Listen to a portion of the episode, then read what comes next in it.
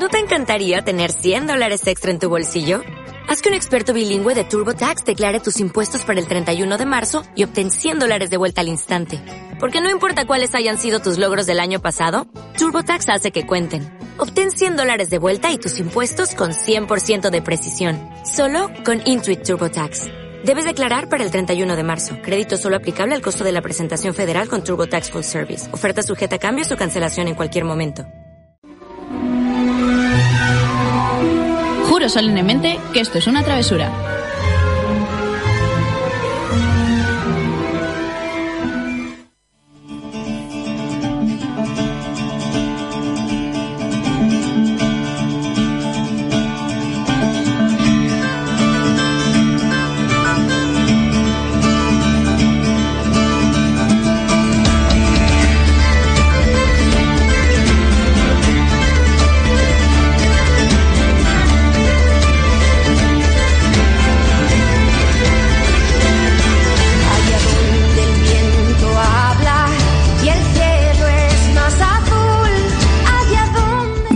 Bienvenida a Travesura Realizada, tu programa de literatura en el que te contamos todo lo relacionado con el mundo de los libros y los cómics y donde los spoilers están penados con la muerte. Maravilloso.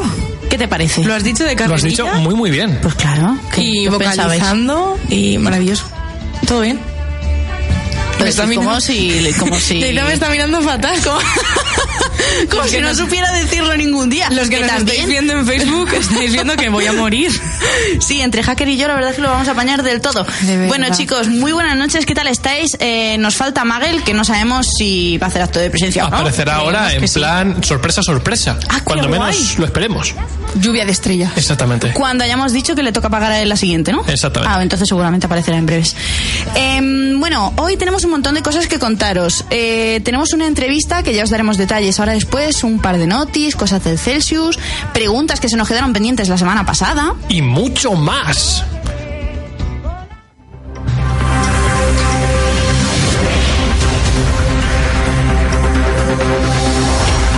A ver, Aurora, por favor. Es que se me había olvidado que yo traía dos noticias. Lo más gracioso de esto es que quien nos esté viendo por Facebook Live verá los de ¡Oh, Dios mío, qué pasa aquí! Es que me ha pillado completamente desprevenida y es que hoy empiezo yo la sección de noticias. ¿Has visto? Tengo una noticia que no sé si estar alegre o triste, la verdad. No sabes si estar alegre o triste. No. Y es que Netflix hará una serie de A tres metros sobre el cielo, Ah, pues triste. ¿verdad? Obviamente. A ver, que yo la voy a ver. ¿Qué puede salir bueno de ahí? Triste. Va a haber salseo seguro.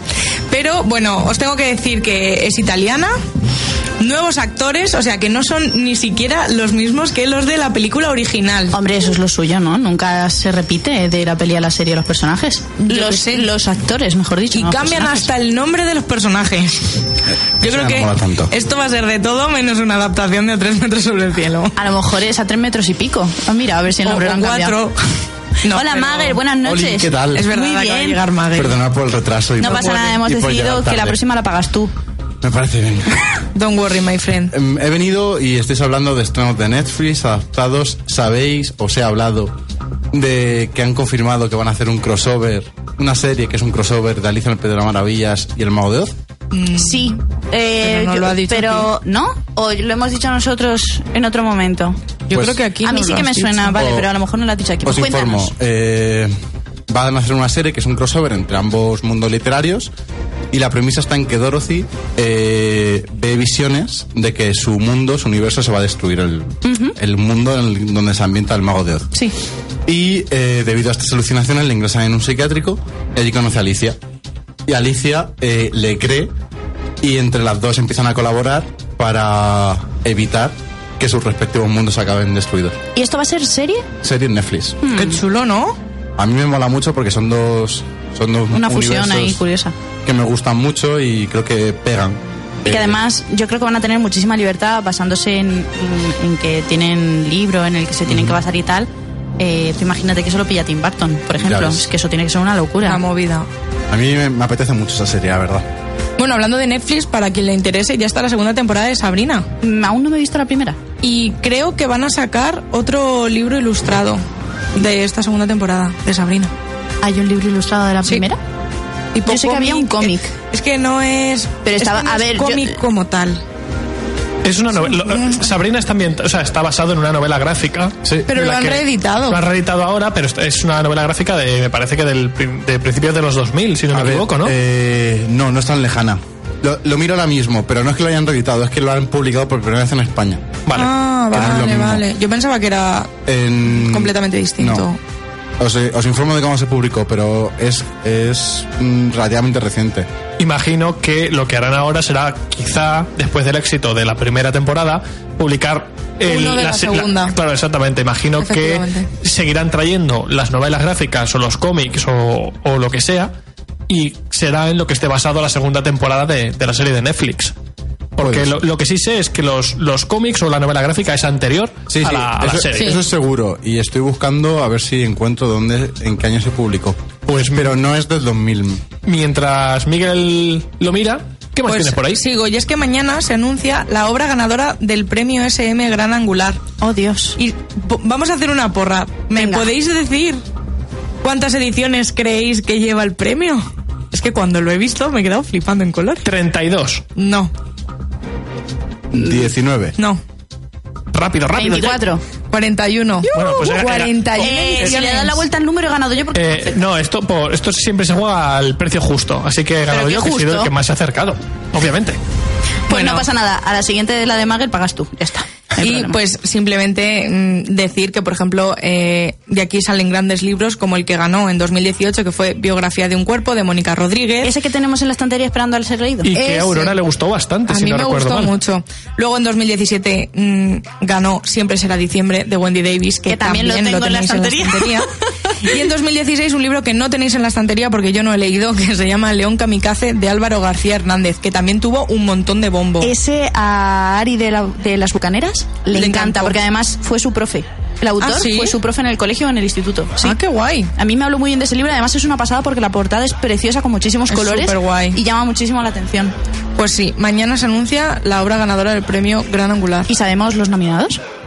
No, es que no dicen nada. Ah, no, no hay nominados. No, de repente sale. Ah, De repente. ah vale, vale. Bueno, no, de me repente. pensaba que la porra la íbamos a hacer porque tenías los nominados. No, la porra Nah, era de la edición. Ah, vale, vale, vale. O sea, empezado por ahí. aprovecho esta discusión para decir que Sabrina, el cómic se publicó en 2014. Vale, o sea, hace muy poquito en realidad. A ver. Me- he ido yo a principios de los 2000. Cinco años, ¿eh? Que no es muy Ay, poquito. madre mía. Luis, es ya cinco años. Que yo ahí tenía 20. Chloe- Era joven. Uh, Yo- No como 21. otros. Yo también tenía 20, con algunos más, pero ya los 20 los tenía. Ay, qué depresión me entra. Han pasado cinco años desde 2014. Vamos a seguir, por favor. Bueno, si queréis ahora podemos pasar muy brevemente al contar qué es lo que nos estamos leyendo. ¿Vale? Tan brevemente que yo no os voy a contar nada. Fíjate. ¡Qué maravilla! Sí, porque simplemente me he acabado de Carante a la Galaxia. eh, próximamente reseña. Pero próximamente. Vale, pues Yo eh, estoy leyendo Piezas Ocultas de Paula Stokes y llevo como casi 50 páginas y hay movida ya. Eso es bueno. qué maravilla. Eso es bueno. Tiene pinta de ser un thriller contemporáneo, así que me está gustando y de momento en 50 páginas ya están pasando cosas, así que yo creo que me va a encantar. Es que al final yo creo que esos son los libros que terminan de enganchar, ¿no? Esos que desde Sí. el primer minuto ya está mm, la acción mm, en marcha, ¿no? Es el típico libro lento que tarda en arrancar y de que te das cuenta se ha acabado y no termina de pasar nada. Buah, no estoy de acuerdo. Porque no tiene por qué haber acción del primer momento, sino que... ocurran cosas. No, no tiene por qué ocurrir cosas siempre que lo que no esté ocurriendo te llame la atención y quieras descubrirlo. Uf, sí, te- sí, vale. ¿Vale? Vale, pero... Y así es como Magel nos peta la cabeza. No, pero a ver, es cierto. es Aquí cierto. ahora huele a bacon. Pero, pero yo me refiero a que hay libros que tardan demasiado en contarte cualquier cosa. O sea, que Sí. empiezan y empiezan tan lentos. Pero es que estáis hablando de acción, no de contar cosas. No, yo me refiero a cualquier cosa. O sea, a, vale, a los personajes le están pasando cosas o, o lo que te cuentan sobre ellos eh, de verdad llevan a algún sitio. Que hay veces que dices, me están. em, por, por- por ponerte un ejemplo, un libro de fantasía, al principio suele ser muy cansino con contarte cómo funciona el mundo, cómo funciona la cultura. Cómo es el cómo es el personaje, su que está, vida. que está bien. Pero la chicha empieza cuando se acaba cosas. esa, cuando se acaba esa que no puede mira. decirte lo que pasa sin explicarte el alrededor primero. Hay Claro. veces que sí, por ejemplo, en el, en el libro que estoy leyendo ahora, en los thrillers sobre todo, yo creo que pasa que empieza la acción mucho antes de que tú conozcas al, personaje, personaje, en sí. sí. ¿Mm? Y Yo le- creo que en los thrillers el- se ocurre. eh, lo de novela negra también, que vas conociendo conforme el, el, El caso. el investigador Exacto. investiga, tú vas conociendo sus... eh, Su forma de Su ser. vida eso y- sí. Pero no, eh, no te quiero poner el nombre del viento porque no te lo has leído, pero me he ido al océano al final del camino. Ajá. Ahí no pasa nada hasta la página 100. Y tú quieres saber todo lo que pasa. Sí, pero No pasa nada. ahí Pero no, vale. importa nada. Porque Ah, porque sí pasan, no vale. porque sí pasa, o sea, lo que te cuenta ¿Qué? ya sirve para meterte mucho. Pero no pasa nada. Pero, o sea, Ya, eso es cierto. Pues ahí esa es la diferencia que quería hacer. Te acaba de pillar. Vale, eso es verdad. Vale, vale, vale. Fin, sí. Seguimos. Pues mira, yo por mi parte me estoy leyendo la misión de Rox. Que es la tercera parte, claro, ¿no? sí, Sí, es. Que yo creo que la semana pasada ya lo estuve diciendo. Sí. Pero había leído eh, 30, 40 páginas, no había leído más y este fin de semana me vine arriba y ya llevo la mitad del libro y puedo aseguraros que me está molando mucho, mucho más de lo que yo me pensaba. El tercero está siendo una locura y mm, tengo curiosidad por saber cómo va a terminar, si no me va a decepcionar en el tercer libro, que todo puede ser, nunca vamos a dejar esto a, a la suerte. Pero de momento me está molando mucho. Eh, la trama de los personajes, cómo la están liando, es que no podéis haceros una idea. Yo a Luis me lo tengo, medio lo tengo convencido ya para que pruebe a leerse por lo menos el primero. Y estamos hablando de que la, no, está la- convencido. la autora es Laura Gallego, ¿eh? que eso siempre es un hándicap importante. Sí. De cara a que yo no me lo lea, claro. Pero le ponemos un posit al nombre de la autora para que tú mientras estés Puedes leyendo... poner Aurora de Llano. Aurora de Llano ahí. ya a ver está. qué tal. Como luego, pues fíjate, si como luego me Lo podemos un- hacer, lo podemos hacer en todos los libros de todo el mundo. Si luego me parece un libro terrible, te tendré que echar la culpa a ti, Vale, no, me- no pasa nada. ¿no? Prefieres No. que te la eche a ti antes que a Laura Gallego. Bah, me da igual. estupendo. Hombre, Sí, si casi. tuviera, si tuviera todo el dinero y hubiera escrito tantísimo como Laura Gallego, me daría igual. Eso te iba a decir. Tres, Bueno, luego- sí, así vas a critica, critica. Y luego, por otra parte, me estoy escuchando eh, mi historia de Michelle Obama. Y me está molando mucho también. Que ya curioso. comentaste la semana pasada que te lo ibas a empezar a Sí, escuchar. sí, no sé si me va a dar tiempo al- a, escuchármelo de aquí a la semana que viene porque dura lo suyo, pero, pero lo que estoy conociendo de, de esta mujer me, me está molando mucho. Y una curiosidad, ¿lo estás escuchando en inglés? Obviamente no. es que en inglés lo narra la propia Michelle Claro. Obama. ¿Ah, sí? Sí. Sí, me parece brutal. Sí, no, yo me lo estoy escuchando en Storytel, lo tienen... eh, En castellano. Sí, pero me parece que es latino. Bueno, pero también está la versión inglesa. No lo he encontrado, la verdad. Yo ¿No? a mí me ha salido directamente la española, Pero pero, a lo mejor... Ah, bueno, igual, igual porque lo tienes configurado así. Pero que tampoco la va a No, buscar. no, No, a. No, no, porque por ejemplo tengo los de Percy Jackson ahí y me voy escuchando a trocitos porque como ya me lo he leído hay cosas que sí que me suenan, pero como leen de a buen ritmo, pues me pierdo un poco, pero no está mal. Pero no, no, he- no me he planteado leerla en inglés porque me parece, no lo he visto, pero bueno, total, da igual. Take a stroll to the nearest water's edge. Remember your place. Many moons have risen and fallen long, long before you came. So which way is the wind blowing? Bueno, pues ahora vamos a pasar a una reseña de un libro muy guay que tiene aquí Aurora, que yo he visto Muy la chulo. portada y he dicho, jo, qué muy chulo, muy portada". bonito. Y bastante rosa y lila, lo que me hubiera venido bien leer en mayo. Me. Pero ahora ya has Cachis. perdido tu oportunidad. Por cierto, pregunta rápida, ¿cómo lleváis el reto? Mal. Yo bien. Yo ya lo he cumplido. Pero no tengo. Yo voy. Yo, Yo cuando me acabe este de Rocks lo cumplo también. la semana que viene os cuento. La semana que viene lo habré cumplido sin problemas. Yo no. Yo voy a tener que ir a última hora porque estoy enfermo con Note y hasta que no lo termine paso de ponerme con reto. Bueno, tampoco es una barbaridad. Pero esto es súper fácil que lo cumplas. ¿Es mucho? Sí, son seis tomazos, ¿eh? ¿Sí? O sea, es así. Sí, sí, sí. Son, páginas. Claro, son- piensa que cada tomo Ay, de yo los. pensaba que era- Cada tomo son dos en realidad. Son 12 Claro. tomos. O sea, Son Yo 12 pensaba que era tomos. más cortito. no, es así. pero con que te leas un Así, cómic que se ha eh, publicado este año, cumples el reto de este mes. Sí, claro. Pero lo- eso no vale. Pero Pero, eso no quiere vale. acabarlo. Queridos oyentes, Ah, eh, Claro. cuando Magel ha hecho es así, eh, ha abierto las manos, ha abierto las manos un montón, como eh, diciendo que es muy Por lo grande. menos, por lo menos unos 40 centímetros. Sí. Si esos son 40 centímetros, tengo un problema. Así que vamos a dejarlo en que son 25. ¿Qué os parece? Eso no es Y 25. no es tan triste, mi vida. No. Seguimos. Bueno, Por pues- favor. Pasamos al teorema de Júpiter, por favor, chicos. es que ya no me puedo centrar. De Elena Castillo. Elena Castillo tiene también publicadas otras novelas con Titania, que ahora mismo no sé decir. Ah, sí, no, no, Así no, estupendo. no. Yo te lo busco, tú Jolín, no te pues lo tenía. Ah, sí, os lo sé decir. Soundtrack y la probabilidad del unicornio. Anda. Y otro también que se llama Saltaré las olas. Y me gusta un montón porque todas las portadas siguen la misma línea de colorcitos, que si azul con otro color, tal. O sea, visualmente Se ve tú que son pones todos potentes, los ¿no? libros juntos y mola. Guay. Eso, que eso es. Eso es un punto a favor. Sí. Y aparte de eso, pues. Ahora solo está- falta que el libro esté bien. Pues en este caso, yo os digo que sí. Muy bien. El teorema de Júpiter tiene dos protagonistas. que además van narrando eh, sucesivamente. Uno de ellos es Landon y es hijo de un médico, vive en un pueblecito que se llama Abbeville, al sur de Estados Unidos. También la cultura sureña es súper importante en esta novela, también porque son muy tradicionales y cosas que, que se van viendo a lo largo de la historia. Él es de una familia adinerada y tiene muchas hermanas, entre ellas una con la que mejor se llama, que se llama Lisa, que tomará relevancia en un momento de la historia por ciertos sucesos que no os puedo contar, lógicamente. Porque los spoilers están penados con la muerte. Yo pensé Eso que dicen. porque tenía que mataros, que es lo que suelo decir yo. Vale. Y mm, por otro lado tenemos a Amalia, que es la protagonista femenina. Ella es una chica Creek. Esto quiere decir que vive en una reserva de población américo-india. O sea, los mezcla, ¿no? típicos indios Americanos. americanos. Ella vive en esta reserva, entonces pues ella estudia en casa y está pues rodeada completamente de esa cultura. Es hija de una mujer que lleva una floristería y su padre es alcohólico.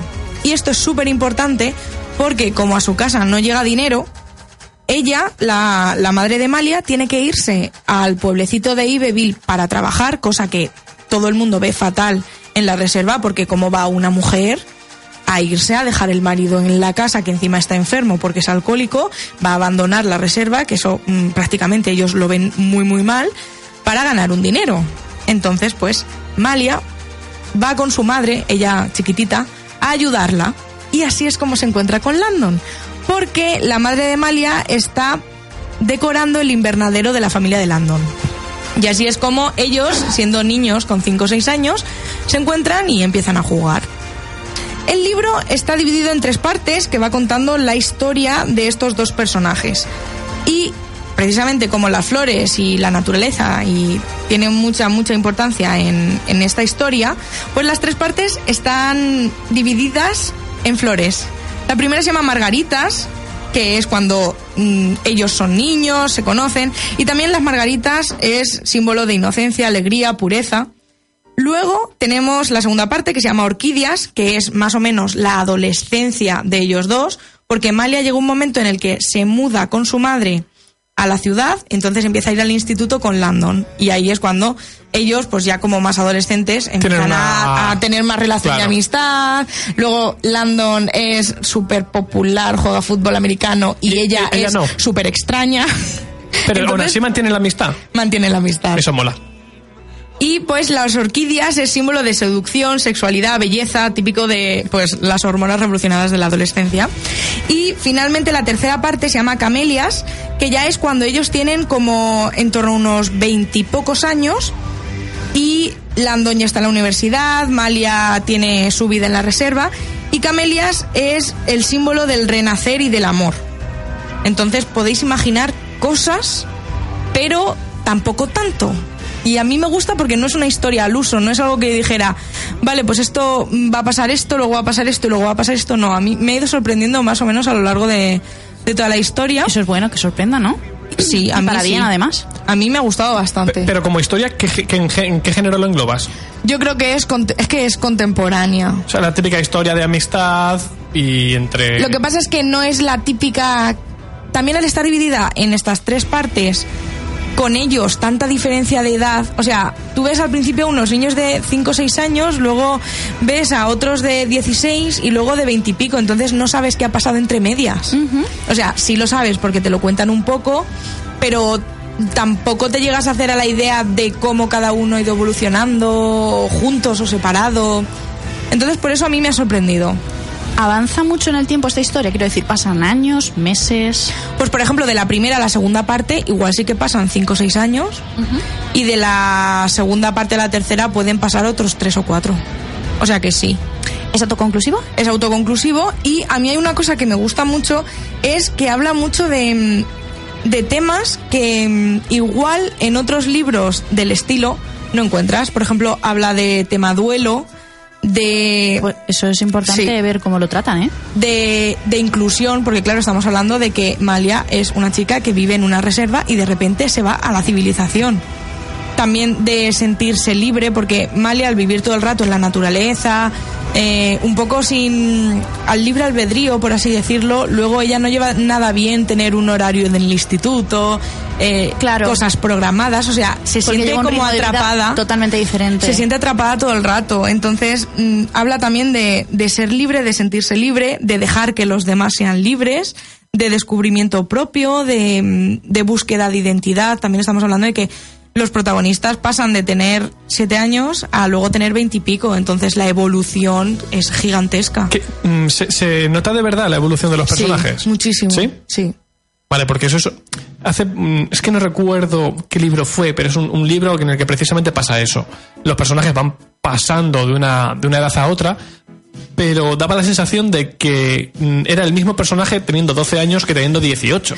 No, en este caso no. ¿Se, se nota de verdad el cambio? Sí, se nota, se nota. Vale. Y luego habla todo el rato de, de ser una, de ser uno mismo, de, de buscarse el sentido a sí mismo, de saber qué quieres.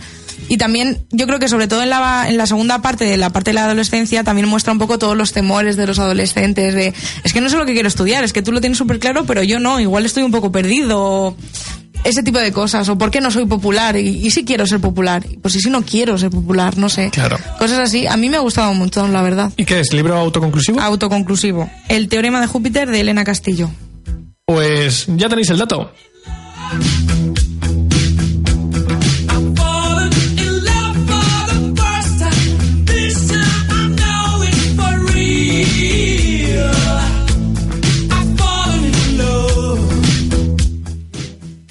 Bueno, pues ahora vamos a pasar a la entrevista esa que os he comentado al principio, que si nos habéis visto por redes sociales hoy hemos estado dando un pelín la lata con ello.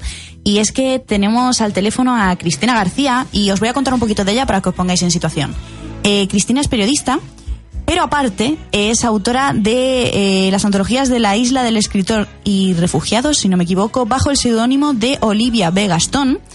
Pero yo la conozco como Tina Jack porque es eh, la creadora del contenido tanto del blog como del canal en YouTube de Sumergidos entre Libros. Y yo la conocí hace unos años eh, cuando estaba a tope con el canal. Ahora mismo creo que sigue también subiendo contenido tanto al blog como al canal de sus lecturas y demás. Pero ahora la tenemos aquí al teléfono porque eh, va a publicar el último de los Taurin, creo que lo he dicho bien, y quiero que nos cuente un poquito qué tal todo esto. Pues Cristina, estás ya en directo, ¿qué tal? Eh, hola, muy buenas. Hola, ¿qué tal?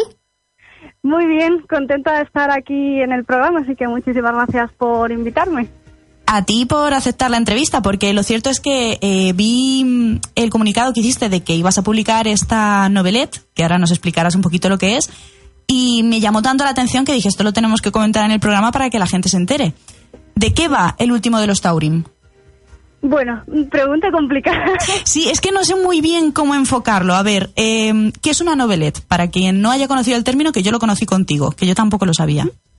Vale, pues una novela, bueno, hay distintas eh, extensiones de novela. Está um, la novela normal, que es a partir de 50.000 palabras, y luego las novelas que tienen menos de 50.000 palabras son novelas cortas. En este caso, el término novelette que utiliza la editorial son pues novelas muy chiquititas, de entre 20.000 y 30.000 palabras más o menos, y en un formato muy pequeño. O sea, el, más o menos el formato de las novelettes que están publicando en Literap sería mucho más pequeño que un libro de bolsillo. Entonces son historietas eh, muy cortitas que no llegan a ser del todo una novela corta. De hecho, la tuya tiene en concreto 138 páginas. Sí, más o menos. O sea, mm, pues son 138 páginas en un formato bastante pequeñito. Vale. Eh, esta historia salió gracias a la convocatoria Válidas, que organizó la editorial, ¿no? Y Sí. que se trataba de publicar, o bueno, de mandar una historia, una novelette, una novela corta, de fantasía, ciencia ficción o terror. ¿Verdad? Y tenía otra característica más que es con la que a mí me enganchaste con el título. ¿Qué, ha- qué había que hacer aparte de, de elegir una de estas tres temáticas? Pues la convocatoria tenía una particularidad y es que querían, buscaban protagonistas que tuvieran una enfermedad discapacitante. El- sobre todo concretaba pues un tipo de enfermedades que no te permitirían trabajar en la vida real. Y lo que buscaban con eso no es que las historias se centraran en, en esa enfermedad, porque bueno, hemos leído hasta la saciedad de, por ejemplo, historias de, de gente con cáncer y que su, Sí. la historia es pues cómo están pasando el cáncer y solo se centra en eso. La idea de esta convocatoria es que esos personajes tuvieran la enfermedad que tuvieran, eh, fuera física o mental, y que pudieran vivir una aventura, que no con- la enfermedad no condicionara del todo, ciertamente va a condicionar, pero que no fuera del todo determinante para que los personajes pues pudieran tener su, su propia historia y fueran igual de válidos que un personaje que, que no tuviera ningún tipo de enfermedad. Y tú, por tu parte, de las tres temáticas, escogiste fantasía. Sí, escogí fantasía porque, bueno, terror no ni veo ni leo terror porque Ya somos estoy dos. con todo esto. me alegro porque, vamos, no puedo con, con el terror, me da mucho miedo y la A ciencia mí que me encanta. me la ciencia ficción, aunque me gusta leerla, eh, creo que no voy a ser capaz de escribir. Todavía no me he atrevido a escribir nada de ciencia ficción. En cambio, la fantasía leo bastante y es lo que más escribo. Entonces me siento mucho más cómoda en este género, así que era una elección fácil. ¿Y qué nos puedes contar de, de la historia? Porque, a ver, yo puedo leer aquí la sinopsis, pero a lo mejor tú, tú no lo vas a explicar mejor. Vale, voy a intentar contar un poquillo sin tampoco desvelar mucho, porque como también es una historia muy corta, ¿eh? no se puede hablar demasiado. Pero bueno, el- la historia empieza en el momento en el que el protagonista, que se llama Valir, regresa del reino de los muertos después de una batalla y eh, cuando regresa se da cuenta de la batalla fue contra un brujo, se da cuenta, eh, se entera de que el brujo ha sobrevivido y tiene que acabar con él porque el brujo lo que está haciendo es eh, pues ir destruyendo ciudades y, y reinos y estar, vamos acaba con, con todo el mundo. Entonces cuando regresa de entre los muertos y se entera de eso decide que tiene que volver a intentarlo y eh, acabar con él de una vez por todas. Pero el problema es que en esta ocasión, cuando vuelve entre los muertos, no lo hace solo, sino que se trae eh, lo que yo llamo en la novela el humo, que es en realidad el Alzheimer, la enfermedad que él padece. Entonces, la historia, eh, el avance de la trama eh, va- es como él intenta buscar al brujo para acabar con él, mientras el Alzheimer se desarrolla. Pero, eh, por suerte, mm, el protagonista no está solo y cuenta con la ayuda de, su criada que eh, cuando su, su señor se fue a la guerra ella sufrió un ataque y se quedó sin un brazo. Y entonces pues está en él ella con sin un brazo y él con el Alzheimer que a medida que pasan los días pues va empeorando. Y la historia pues eso es el viaje que, que emprenden en búsqueda del en busca del brujo para intentar acabar con él y pues librar a los reinos de- de esta amenaza Qué guay. Es que me ha llamado muchísimo la atención y bueno, aparte he estado intentando documentarme un poquito antes del programa y me he visto el vídeo que subiste a tu canal, que lo subiste hace un par de semanas comentando eso, que ibas a publicar la novela y que esto tiene mm, emoción porque es la primera novela que publicas, pero también tiene emoción porque la dedicas y la escribes para una persona en concreto. Sí. Eh, hace ya un tiempo quería, tuve, vamos, tomé la decisión de que quería, mm, pues la primera historia fuera novela corta o una más larga, se la quería dedicar a mi abuela, que hace ya tiempo que no, no está con nosotros y estoy segura que le, le habría hecho mucha ilusión que yo publicara y escribiera. Y entonces, bueno, pues tomé esa decisión. Y fuera cual fuera la historia, quería dedicarse, dedicarle la primera a ella. Y bueno, da la casualidad de que justo la primera que, que he publicado ha sido concretamente esta, que la escribí por ella porque eh, sufrió Alzheimer. Entonces, eh, trato esa enfermedad en la historia porque yo la he vivido eh, de primera mano, he vivido cómo es el desarrollo de la enfermedad y bueno, pues eso es muy especial porque realmente la escribí, escribí esa historia para ella porque siempre, después de lo que pasó, siempre he querido pues escribir sobre el Alzheimer, me tiraba siempre a lo, a lo típico, quizás una historia mm, escrita desde la, desde la rabia de alguien que ha tenido un familiar que ha sufrido esa enfermedad o la típica historia de pues como eh, haciendo una réplica dirigiéndose directamente al Alzheimer. Nunca me había planteado hacer algo distinto. Pero bueno, mm, la verdad es que la convocatoria Válidas me dio la oportunidad de, de escribir sobre esta enfermedad y encima que sea la, la primera novela que publique y se la pueda dedicar a ella, pues la verdad es que la, la emoción es doble. Claro, a mí me parece un gesto chulísimo. A mí me habría encantado hacer lo mismo, la verdad. y. mm, Ah, Dim, Magel. Tengo una pregunta. Eh, me ha molado mucho la premisa, no me he leído el libro, pero de primera felicitarte por, por lo que es la idea, porque me, me ha gustado mucho justo lo que acabas de comentar, el hecho de no hacer una, una novela, una historia sobre esta enfermedad al uso. Entonces te quería preguntar eh, si hay algo, hay alguna anécdota o algo que despertase en ti eh, la idea de mezclar, mm, yo lo llamo fantasía, con, con el- esta enfermedad. Bueno, pues realmente lo que lo despertó fue, fue la convocatoria, el tenerme que obligar a, a escoger uno de esos tres géneros que, que me dijera, pues es que tengo que escribir un Alzheimer, pues de uno de esos tres, elegí el de fantasía. Y a raíz de eso pues eh, ya empezaron las complicaciones porque tratar, aparte de que es una enfermedad que se desarrolla durante años, tenía que tener un desarrollo demasiado rápido en la historia y, y, claro, meter el Alzheimer en, en eso, que fuera además el protagonista, dificultaba todo un poquillo porque eh, necesitaba como una especie de guía para que porque no se perdiera por el camino y, realmente la historia no llevara a ningún lado. Vamos, fue a raíz de la convocatoria que mm, cuando ya tuve un poco la idea clara me llegó como una especie de flash de justo el momento que, que quería narrar. El personaje salió prácticamente solo y me dijo que, que en ese- el momento justo en el que él renace, renace por de alguna manera, eh, de entre los muertos, él me dijo que tenía que contar la historia a partir de ese momento y eso también me dio un poquito la excusa de, de utilizar el humo. Qué chulada. Es que me parece fascinante cuando la gente que escribe dice, es que el personaje me habla y me dice no sé qué y hace no sé cuántos y me sorprende cuando llega a este punto y yo digo, pero esto cómo funciona? Mi cabeza no funciona así. Me parece una pasada, de verdad. ¿Cuánto tiempo Bueno, tardaste en escribirlo? Pues la convocatoria eran tres meses, el tiempo máximo para enviarlo. Como no era una idea que tenía previa, pues tuve tres, tres meses para ello. Realmente fueron como dos meses y unas poquitas semanas, porque luego pasó a manos de, de los betas que tenían que leerse un poquito rápido. Luego yo lo tuve que corregir y, y mandárselo. Pero vamos, dos meses y un poquito.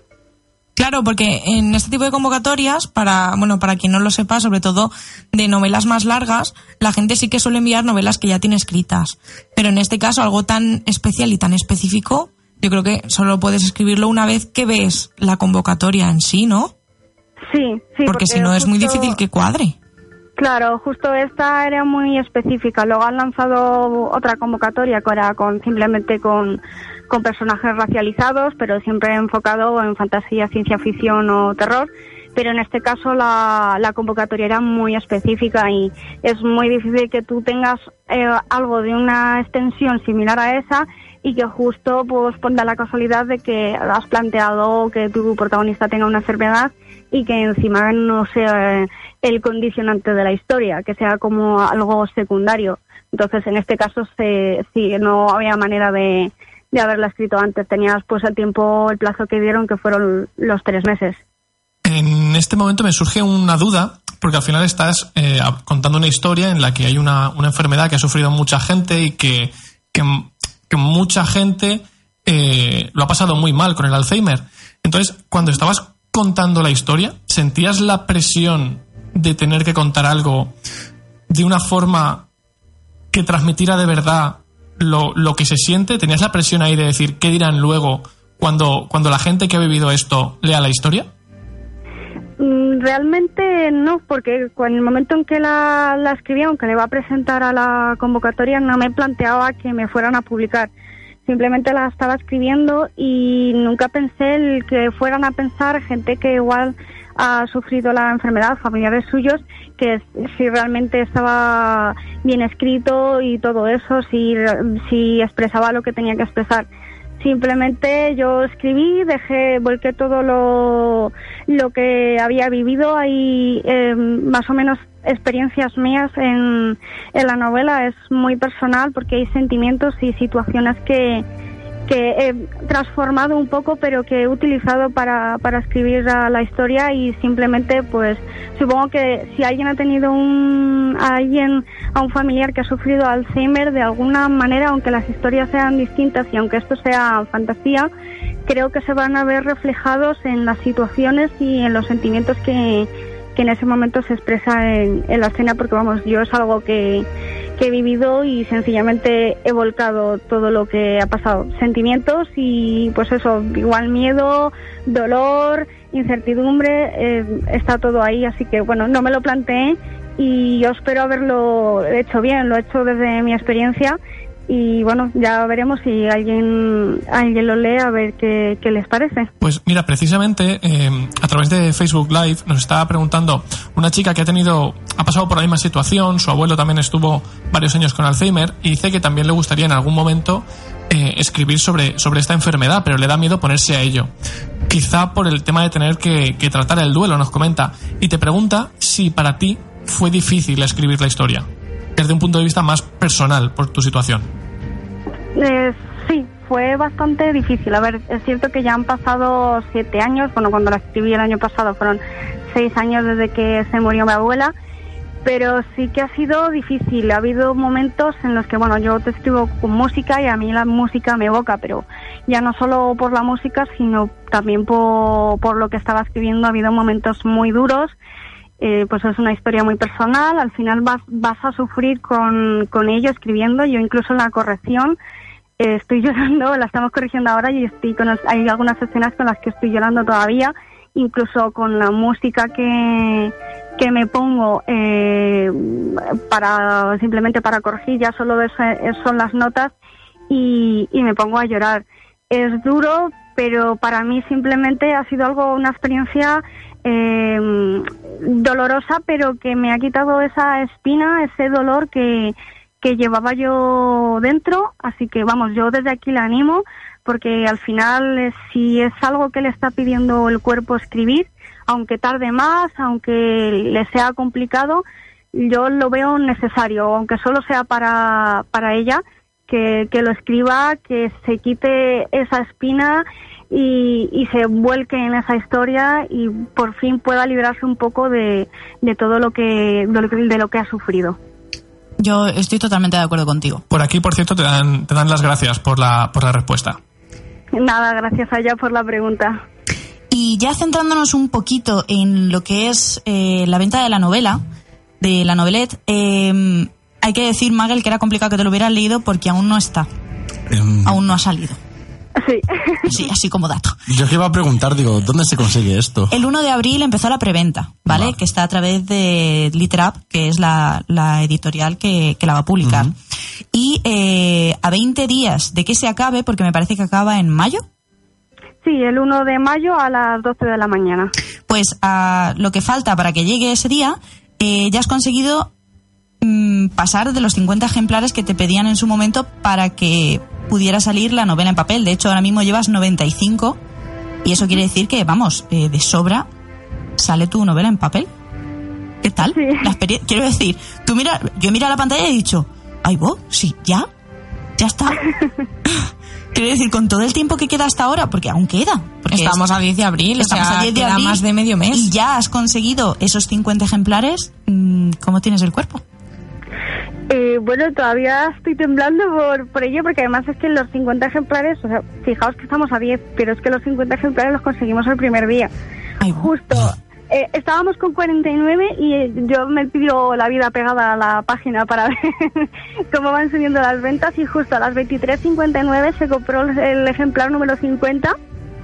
O sea que en 12 horas prácticamente, porque la preventa se inició a las 12 de la mañana, conseguimos los 50 y yo que bueno tengo un blog y tengo un canal pero más allá de eso la gente no me prácticamente no me ha leído. Alguno que, que habrá leído los relatos que he publicado en las dos antologías pero que de repente porque hay un montón de gente que, que no me conocen que lo ha comprado que me ha dicho que ya lo que ya lo tiene reservado que tiene muchas ganas de leerlo.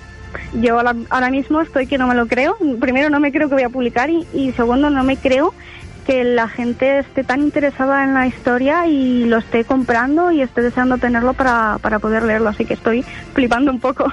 Y una duda, eh, comentabas ahora lo del, lo del blog y lo del canal. ¿Crees que mm, hasta qué punto crees que ha influido el hecho de que, de que haya muchísima gente eh, que te ha leído escribiendo sobre libros, que te ha visto hablando sobre libros, sobre tu te- sabe cómo te expresas, tu forma de pensar, tu- tus gustos? ¿Hasta qué punto crees que, que toda esa gente eh, forma parte de esos primeros compradores?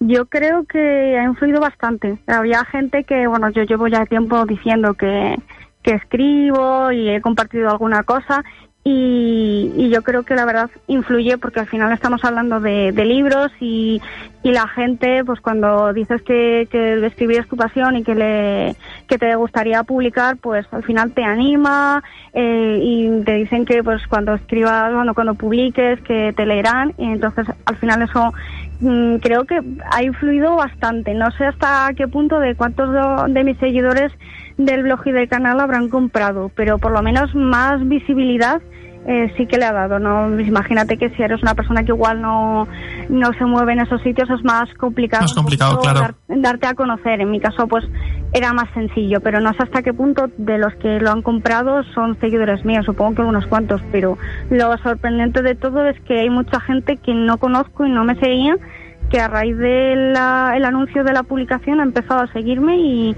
y está incluso promocionando la preventa para que otras personas lo, lo compren. Pues me parece un, un puntazo, la verdad. Hablando de promocionar la preventa, infórmanos de página web o... Cuéntame cómo lo hago, básicamente. Vale, pues para comprarlo tendrías que meterte en la página de la editorial, que es www.litera.com, y lo primero que te sale ya es un slider ahí con la información de la preventa y un, y un botón para, para comprar. Y te lleva directamente a la información de la preventa, donde viene el objetivo, los que se han conseguido, viene información de la novelet, vamos, la, la sinopsis, información un poquito mía. Y también explica un poco lo que es la preventa, los pasos que hay que seguir y, y cuándo se cobrará. Y luego también tenemos lo- los distintos recompensas, por llamarlo de alguna manera, los packs, que por ejemplo el ebook que son unos 50, el libro en papel son 5.50, entonces lo tienes ahí.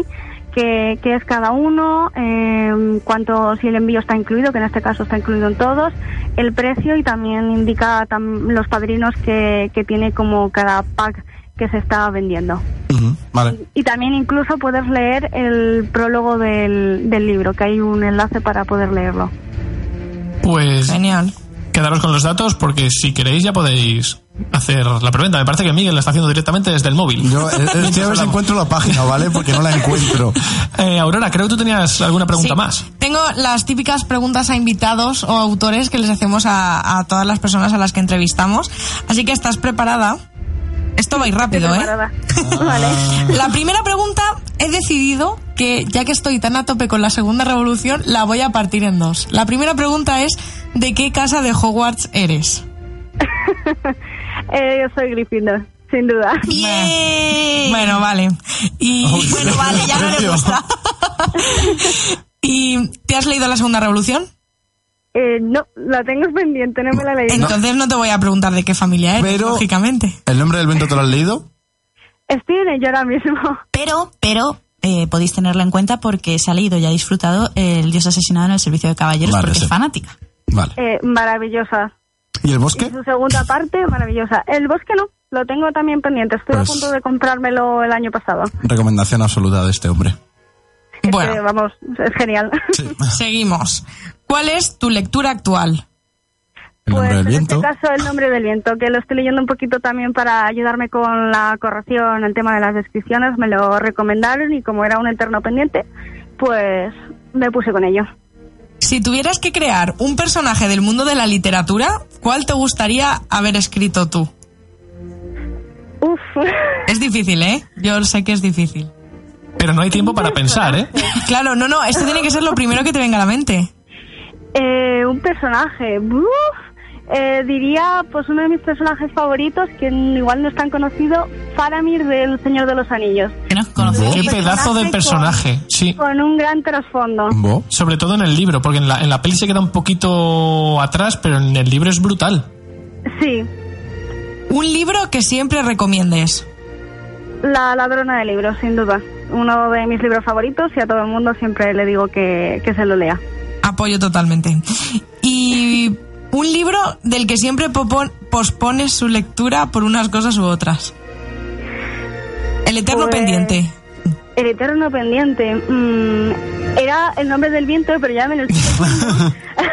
Ah, pues mira. Ese es el eterno pendiente de Luis y mío. Sí. Así que diré Jane Eyre, que llevo mucho tiempo queriendo leerla y siempre no, siempre dejo ahí, lo dejo pasar y nunca me pongo. Y la última pregunta, y yo creo que a mí es la que más me gusta. Si tuvieras en tus manos un libro en el que está escrita tu historia personal, ¿lo leerías o no? Uf. Mm, no estoy segura. Yo creo que sí. Me podría la, más la curiosidad de ver. Una valiente. Sí. Sí, que sé qué, qué es lo que pondría en el libro y además cómo está escrito. Eres del bando de Aurora y mío. Sí, totalmente. Nosotros lo leeríamos de cabeza. Estoy rotos, que no es Sí. lo mismo. Va, va, va. Bueno, Cristina, pues eh, muchísimas gracias por compartir este ratito con nosotros. Eh, estás invitada a volver cuando quieras. Y que Yo nos, encantada. que nos vayas contando qué tal va eh, el camino de, de tu libro. Y nada, que, que muchísimas gracias. Muchísimas gracias a vosotros y muchas gracias a todos los que estén escuchando el programa. Hasta luego. Hasta luego. Chao. Hasta luego.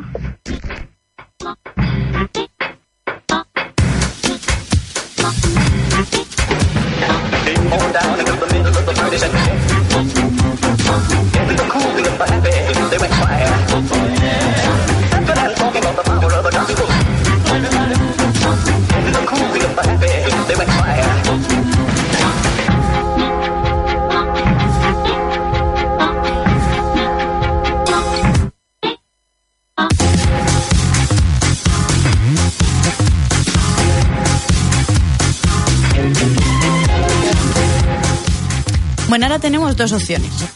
Tenemos que hacer las preguntas, que tenemos de la semana pasada alguna, Pues si no todas, y eh, lo del Celsius. Preguntas, preguntas. Preguntas. Yo creo que Preguntas preguntas. Por- rápidamente. Por, no acumular tres Claro, que si no, semanas. hace- hacemos ya triplete. Bueno, vamos a empezar y si da tiempo comento algo del Celsius. Y si no, la semana que viene. Claro. Que, es Que la semana que viene va a haber más todavía. es, o sea que que- es potente el Sí, Celsius sí, este sí. año. Ramiro nos pregunta, ¿por qué Luis está encerrado en el Zulo? Vaya. Para que no lo matemos. Por cobarde. No, queda bien A en la- no ante la cámara. Porque hago disfrutar a la gente de música como esta.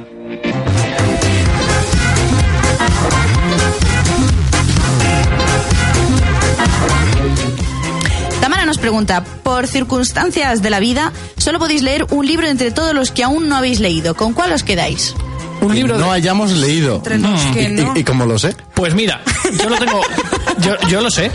Yo lo sé. Espectacular. Eh, Espectacular. si solo me puedo leer un libro que no me he leído y, y ya, Yo ese sí es mi la- último libro, Yo también lo sé. me leería eh, El nombre del viento. ¡Hombre! Oh. ¡Bravo! Sí. ¡Bravo! Tú Venga. quieres que te a cenar y no sabes cómo conseguirlo. Ya ves. Yo me leería el Antris. Oh, mira, no está mal. eh, no es una mala decisión. Me parece bien. ¿Y tú, Maguel? Si solo pudiese leerme un libro que no me he leído y en toda mi vida me esperaría que saquen la tercera parte del nombre del Me viento. cachis en la mar, me has quitado la... Mira, y yo el último de Juego de Tronos, y lo, no lo cambiamos. ¿Eh? ¿Qué te parece? Lo veo. ¿Eh? Nos lo contamos, no podemos leer, pero Es nos lo contamos. bueno, no pasa nada, Ah. hacemos una reseña con spoiler. Me parece bien. Esas son las preguntas de la semana pasada. Vamos con las de esta semana. Ramiro también repite y dice: autor del que más libros habéis leído. Eh, y espérate que dice. Eh, sin contar J.K. Rowling y sin que Luis hable de la rueda del No. O sea, a ver, a ver, aquí vamos a, vamos a especificar más la pregunta. Que no sea un autor que tenga una saga. No, me ha roto. que no sea ni JK ni la rueda. No, que no sea una saga, Claro. porque tú imagínate, entonces estaba a decir Eh, Rick Riordan, que tiene un montón de O libros. R. Martin. Claro, o No, sea, pero eh, yo, por ejemplo, de los que más he podido leer, pues si no es J.K. Rowling, Sanderson. Sanderson, Sanderson. Stephen King. o... Agatha Christie. Stephen King, Agatha Christie, Jonathan Stroud. Estoy ahí a tope con un montón. Yo diría Elizabeth Benavent y Gail Forman. Neil Gaiman libros, Warren Ellis cómic. Yo sería Sanderson porque además esto lo hablé en mi canal hace poquito y de los libros de los que más tengo es, están JK y Brandon Sanderson ahí A la par. A la par. Entonces nos quedamos ahí. Y por último, Libros eh, con Chispa nos pregunta, ¿seguís algún blog interesante o canal de YouTube aparte de los vuestros? Que me encantan. Hoy, gracias. Mil millones. Pues sí, ¿por dónde empezamos? Pues empezar Eh, vosotras. Pues mira, si tiene que ser internacional, Cloud Reads Books, eh, Crónicas de una merodeadora, me apasiona esa chica, de verdad. Yo de- en algún momento tenemos que ser amigas, ella no lo sabe, pero yo sí. Nacional Eh, Patricia Bejarano. por ejemplo. Señorita Books. O Sí. Rolly Hatch, que además es amiga nuestra. Eh, pff. Blogs, la verdad, es que Mm. yo blogs casi no. ninguno. Yo blogs nunca. Es que no, O sea, nunca me ha llamado que- la atención. Yo, por ejemplo, sí que en Twitter eh, sigo a gente que tiene páginas de blogs y tal, pero porque sigo a mucha gente relacionada con la literatura. Entonces, si veo justo cuando estoy en Twitter el típico tweet de, vale, pues he hecho esta reseña y me interesa, sí que me meto. Pero de normal, mm, no suelo meterme Yo para- a blogs. En YouTube, sí, mucho. Yo para literatura solamente, y es mío, bueno, no participo en esa, en esa sección, pero Fantasimundo. Y, Es y, mío. y es que el resto ya, o sea, para lo que de verdad me informo en internet es cine, series, videojuegos. Pues yo, yo voy a recomendar el canal de YouTube de Banff, que es Comic Freak. Es un canal de... Ese, ese- ese tío es de Albacete, ¿puede Sí, ser? es un- es que un vi- de Albacete. He visto vídeos suyos muy buenos. ¿eh? Es, me parece un, un máquina eh, súper divertido y pilota de cómics hasta el infinito y más allá. A mí ese hombre me ha formado. Qué Eh, guay. Yo he dado masterclass con ese hombre en, YouTube. Eh, yo también debería nombrar a Raquel Bukis, Vivian Inbuclan, eh, Iris Grimm, Iris de Asomo, que son las que más, eh, aparte de las que hemos nombrado ya, así a nivel nacional, son las que Iris más... Roy, también me gusta a mí. También, también. Eh, es que, mía, es eh, algún montón. día nos podríamos poner a recomendar, pero es que no Pues sí. pararíamos, la verdad. Y bueno, hasta aquí las preguntas. Yo creo que da tiempo algo del Celsius, es que Pues no me puedo adelante. aguantar. Venga.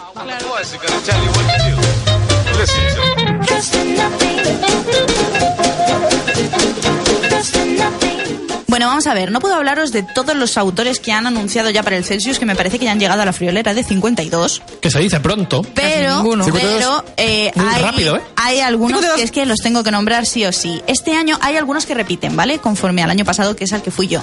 Pero así, para que vayáis abriendo boca, si ya no queríais, si ya teníais ganas de ir, eh, sentaros y arreglaros que esto va para largo. Alba Quintas va con La venganza de Ariadna. Eh, Martitara, Marta Álvarez, va con Mystical y Héroes de Cobre, que es en la que es coautora con Iguacel Serón.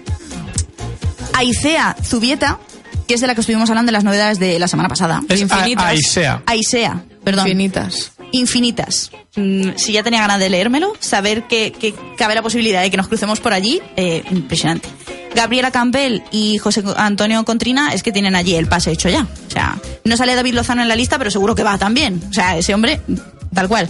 Jara Santa María con Los Dioses del Norte, otra de las novedades que os dije que me quería leer de, Sí. de este mes. Y eh, Elia Barceló con eh, Consecuencias Naturales, que es el libro del que estuvo hablando el año pasado, que a mí me encantó, que es con el que la conocí, porque en persona, obviamente no nos conocíamos en persona, pero había oído hablar de ella, pero nunca me había interesado por sus obras, y con esa me terminó de convencer, que era la de los extraterrestres que iban a la Tierra y la liaban un montón.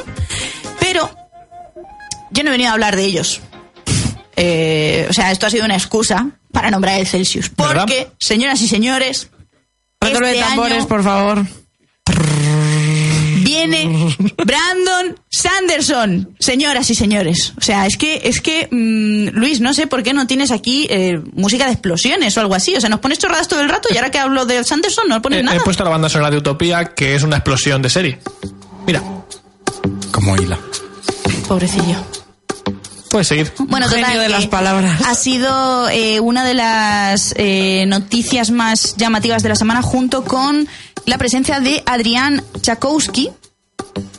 También va Andrés Chakowski, que no es el mismo. Que es el de la saga del brujo, de Ajá. los juegos de The Witcher. Y yo Abercrombie, que poco se habla de ese hombre, pero tiene todo mi Es que la- el año el año pasado Joe Abercrombie no pudo ir, pero este año se ve que sí. Y eh, Chaukowski, el que os acabo de nombrar, es un autor que se va a estrenar en español ahora, porque tiene un montón de novelas publicadas con muchísimo reconocimiento, pero aquí en nuestro país no habían traído nada aún.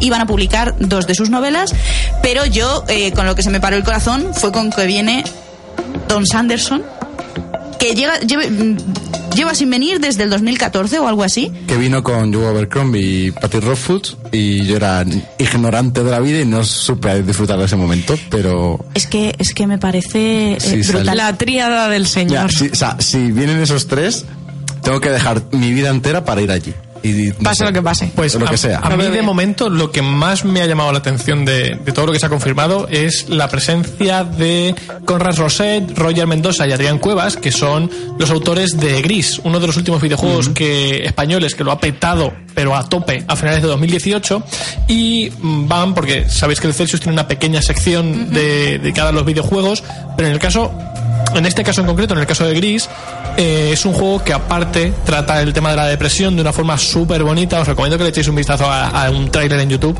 porque vais a flipar Es precioso, es precioso. con lo que hace el juego y van a estar presentes allí los tres integrantes del estudio. También va Lu Yang, no sé si lo has visto, que estuvo. em, trabajó en varias entregas de Rayman y de Unreal Sí. Heroes, me parece. Sí.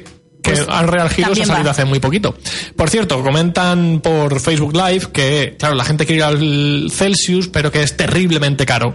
Ya no solo caro, sino que es complicado ya a estas alturas casi que encontrar un sitio que esté más o menos cerca. Amén. Eh, nosotros os recomendamos que si tenéis claro que vais a ir, lo busquéis cuanto antes, porque los precios empiezan a subir de forma, vamos, es una locura. De hecho, ya no solo los esto. hoteles. Porque, los claro, apartamentos también. Tener en cuenta que eso, si no lo sabéis, está en el centro de Avilés, en plan, en el casco antiguo de Avilés, eh, que no se puede pasar casi ni con el coche si me apuras, y que todos los satelitos de alrededor tienen que albergar a todos los autores que van por parte del Celsius. Ya no te digo los que van por su cuenta, sino los que van invitados por parte del Celsius. Eh, eso es imposible, imposible. Claro, luego vas por esa zona y te los encuentras a todos.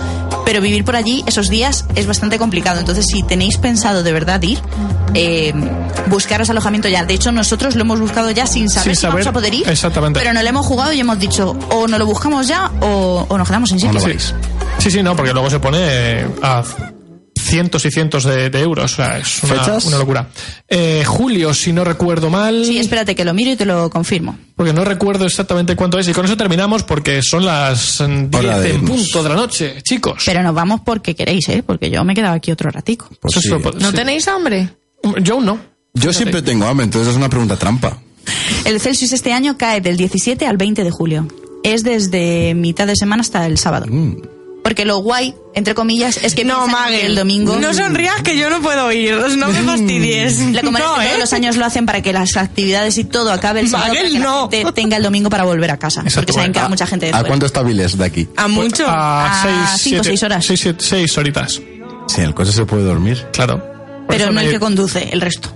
Claro, lógicamente. Y con ese conde- eh, consejo sobre seguridad vial, terminamos el programa, chicos. Pues si os vais a poner así, espero que os haya gustado el programa. Eh, ¿La semana que viene hay programa? No. ¿Con el tema de Semana Santa? No. No, la semana que viene, chicos, eh, Descansamos.